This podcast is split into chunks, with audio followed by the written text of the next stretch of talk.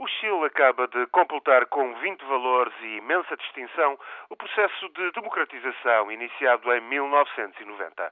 Desde o afastamento de Pinochet, que o país tem sido governado por coligações do centro-esquerda. O Chile recuperou, entretanto, durante esses anos, todos os predicados de uma democracia, mas faltava apenas um pequeno pormenor garantir a alternância no poder. Ora, ontem, na segunda volta da eleição presidencial, o candidato da direita, Sebastián Pinheira, obteve 52% dos votos, batendo o seu rival de centro-esquerda, Eduardo Freire.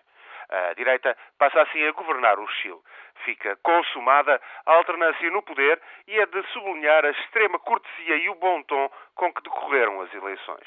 O vencedor foi mesmo informado dos resultados antes da divulgação pública e os festejos foram comedidos. Afinal, foi apenas mais uma eleição presidencial.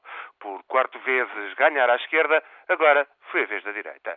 A presidente Michelle Bachelet, o derrotado Eduardo Frei e o novo chefe de Estado, Sebastião Pinheira, trocaram mesmo elogios públicos. Tudo tão exemplar e civilizado quanto a própria campanha eleitoral. É certo que as coisas correm bastante bem, o que ajuda muito.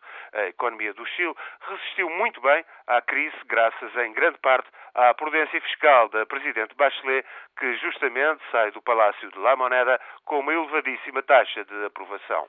É certo que Sebastião Pinheira, um milionário de 60 anos, não representa um corte radical com as políticas sociais prosseguidas nas últimas duas décadas e, além disso, ninguém põe em causa um modelo económico que tão bons resultados tem apresentado nos últimos anos.